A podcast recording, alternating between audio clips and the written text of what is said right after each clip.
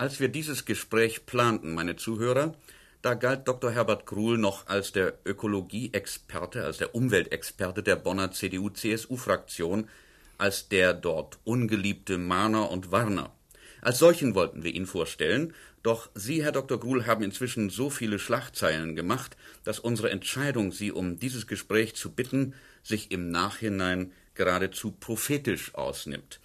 Aus der CDU sind Sie ausgetreten, Ihr Bundestagsmandat haben Sie nicht niedergelegt. Eine neue Partei haben Sie gegründet mit dem Namen Grüne Aktion Zukunft, GAZ. Und nun werben Sie fleißig, vor allem in Hessen und Bayern, wo demnächst Landtagswahlen stattfinden. Herr Gruhl, war das alles nötig? Sind die im Bundestag vertretenen Parteien wirklich blind und taub gegenüber allen Warnungen, dass wir unseren Planeten plündern, unsere Umwelt zerstören und uns vor lauter Wachstumsfetischismus rasch den Grenzen des Wachstums, ja möglicherweise einer Katastrophe nähern? Ja, das war absolut äh, nötig. Auch die Stimmen, die man jetzt hinter diesen genannten Ereignissen hört, lauten meist so, ja, wir müssen etwas mehr Umweltschutz betreiben und bessere Gesetze und das müssen wir den Menschen etwas mehr verdeutlichen, dass wir das tun. Aber die Grundfrage des Ganzen, ob in einer begrenzten Welt ein ständiges weiteres Wachstum möglich ist und wie lange, diese Grundfrage wird selbst heute in den Parteien noch nicht diskutiert. Sie haben, Herr Dr. Gruhl, ja nicht immer so gedacht, sondern eine Entwicklung durchlaufen. Gibt es so etwas wie ein Schlüsselerlebnis, das Sie zum Umweltfanatiker, ich darf das einmal so sagen, ohne bösen Unterton gemacht hat? Nein, ein ausgesprochenes Schlüsselerlebnis gibt es nicht. Es kam ein Punkt nach dem anderen hinzu. Nachdem ich 1969 hier in den Bundestag kam und die Umweltgesetzgebung zu meinem Gebiet machte, tauchten bei mir sofort die Fragen auf, warum müssen wir heute die Umwelt schützen, was früher offensichtlich nicht möglich war. Ich habe gefragt, habe Bücher herangezogen und stieß dann auf die Untersuchungen des Club of Rome. Äh, die äh, waren von Bedeutung und so ist das eigentlich Schritt für Schritt vorangegangen. Und als ich dann das Buch schrieb, kamen mir während des äh, Arbeitens immer weitere Erkenntnisse in dieser neuen Richtung. Äh, Sie erwähnen eben das Buch, es hat den Titel Ein Planet wird geplündert, die Schreckensbilanz unserer Politik. Wie hoch ist die Auflage inzwischen? 260.000. Äh, ist man bei einer so hohen Auflage ein reicher Mann? Nein, reich kann man wohl nicht sagen, denn dies konzentriert sich jetzt auf die zwei oder drei Jahre und dadurch kommt man in den höchsten Steuersatz und äh, hat über die Hälfte äh, praktisch wieder abgezogen. Das kann man nicht so machen, dass der Verlag, äh, sagen wir, die Einnahmen, die Tantiemen auf 10 oder 15 Jahre verteilt. Äh, nein, äh, so sicher nicht. Dürfen wir einen Blick in die Werkstatt des Autors Gruhl werfen? Wie und wann und wo haben Sie Ihr Buch geschrieben?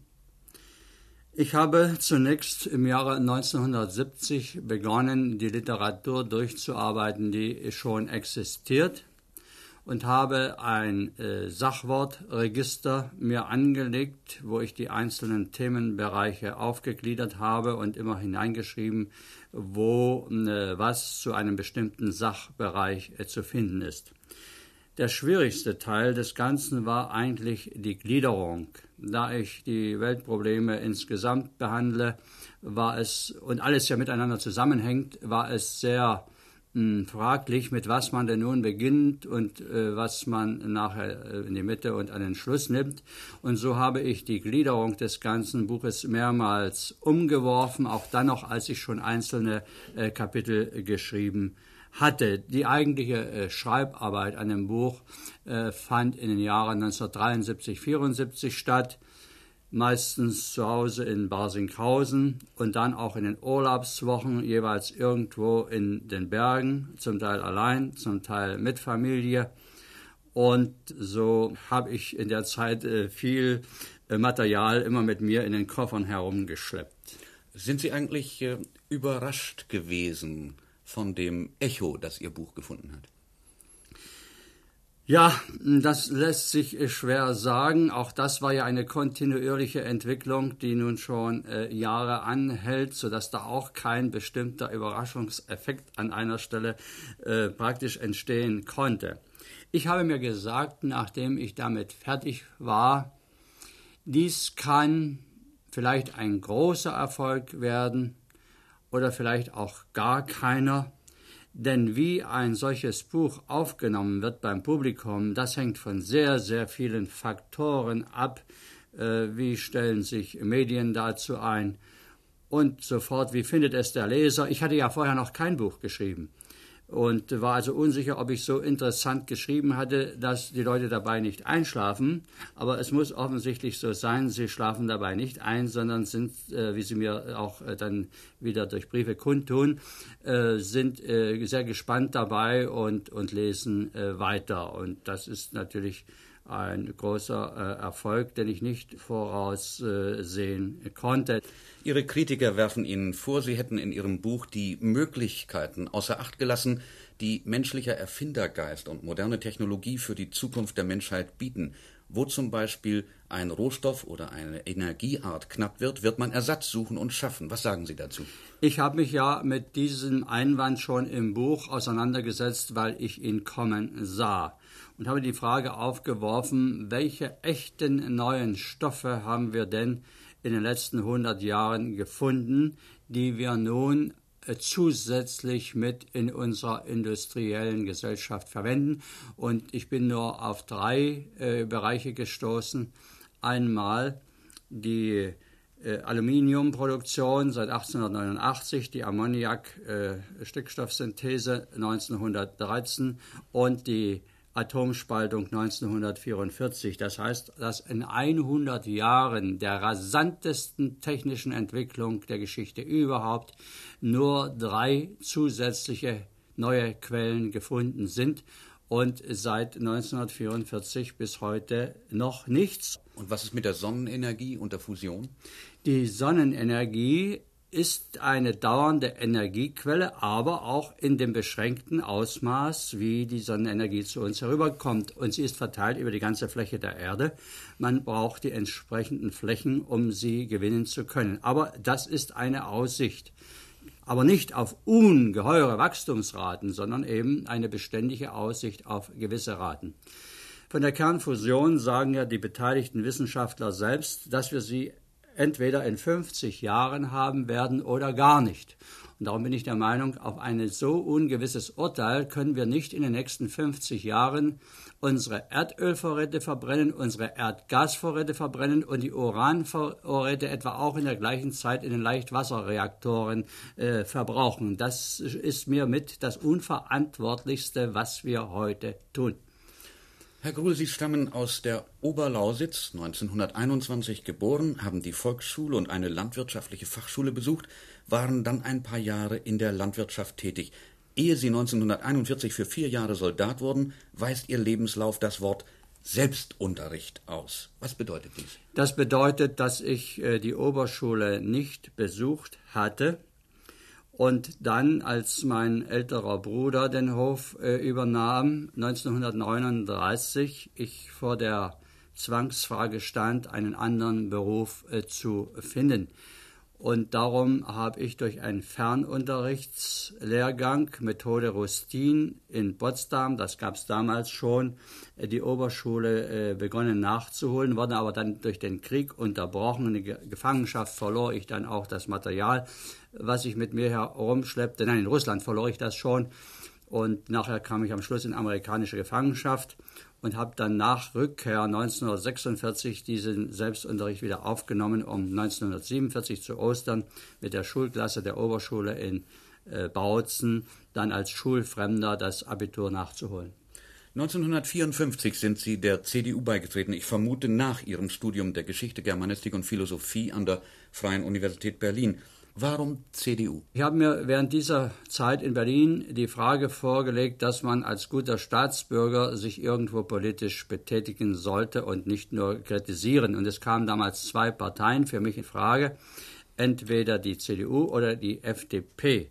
Ich habe mich eigentlich aus pragmatischen Gründen für die CDU damals entschieden, weil ich annahm, dass die FDP über eine gewisse Bedeutung der Zahl nach nie hinauskommen würde. Hm, es war vielleicht damals noch nicht ganz abzusehen, dass die FDP doch gerade auch wegen ihrer kleinen Zahl überall eine große Bedeutung haben würde. Es gab ja 54 noch mehrere Parteien. Ein Abgeordneter, der im Deutschen Bundestag allein dasteht, fraktionslos wie Sie jetzt, hat verhältnismäßig wenige Wirkungsmöglichkeiten. Könnten Sie sich vorstellen, dass Sie sich einer Fraktion als Hospitant anschließen? Vielleicht eben der der FDP, die, wie mir scheint, noch am meisten Gespür für Umweltfragen hat? Oder wollen Sie Einzelkämpfer bleiben? Ich kann mich keiner dieser drei Fraktionen anschließen. Ich muss Einzelkämpfer äh, bleiben, denn alle drei Parteien sind ihrer Grundtendenz so fern von den ökologischen Problemen, dass es keinen Sinn hat, da mitzuwirken. Und gerade bei der FDP gehen nun die letzten äh, Prognosen ja dahin, nämlich Nämlich Wirtschaftspartei, Wirtschaftswachstum und alles, was damit verbunden ist, konträr zu unseren Zielen. Ich könnte mir vorstellen, Herr Dr. Kuhl, dass Ihre neue Partei nach einigen begrenzten Achtungserfolgen bald wieder aus der Parteienlandschaft verschwindet. Mit anderen Gruppierungen dieser Art haben wir ja solche Erfahrungen gemacht. Was ist Ihre Meinung dazu? Würde sich Ihr Aufstand dennoch gelohnt haben? Er würde sich dennoch gelohnt haben. Aber ich sehe einen großen Unterschied dieser Parteigründung zu früheren. Frühere Parteigründungen sind erfolgt aufgrund äh, gewisser Abspaltungen von alten Parteilinien. Hier handelt es sich aber um völlig neue Weltprobleme, um eine völlig neue Denkweise, nämlich die ökologische, die damit verbunden ist, dass wir an die Zukunft denken müssen und an die begrenzten Ressourcen unserer Erde.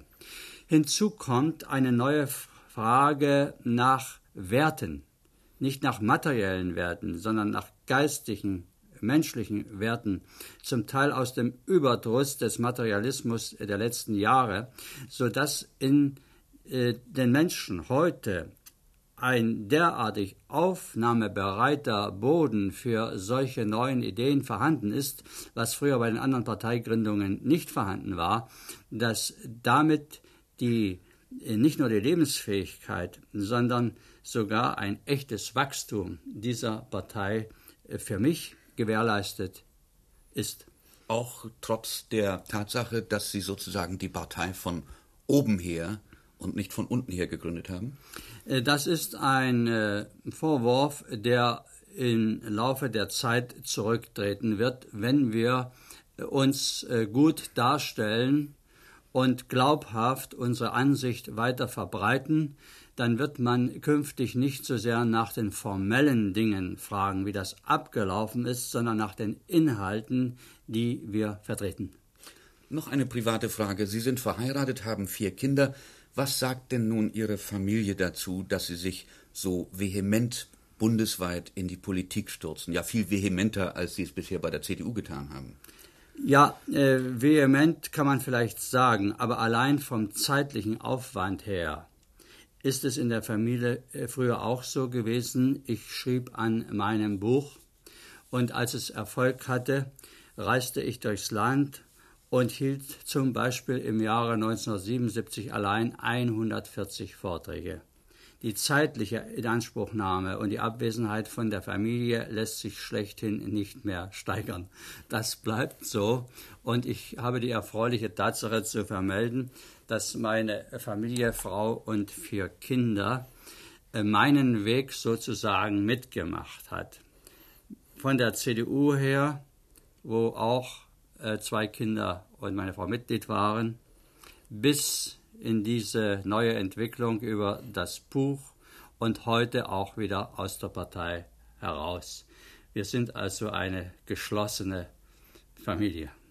Und das hilft mir sicherlich auch, viele Anstrengungen leicht zu ertragen. Den Rücken zu Hause habe ich völlig frei.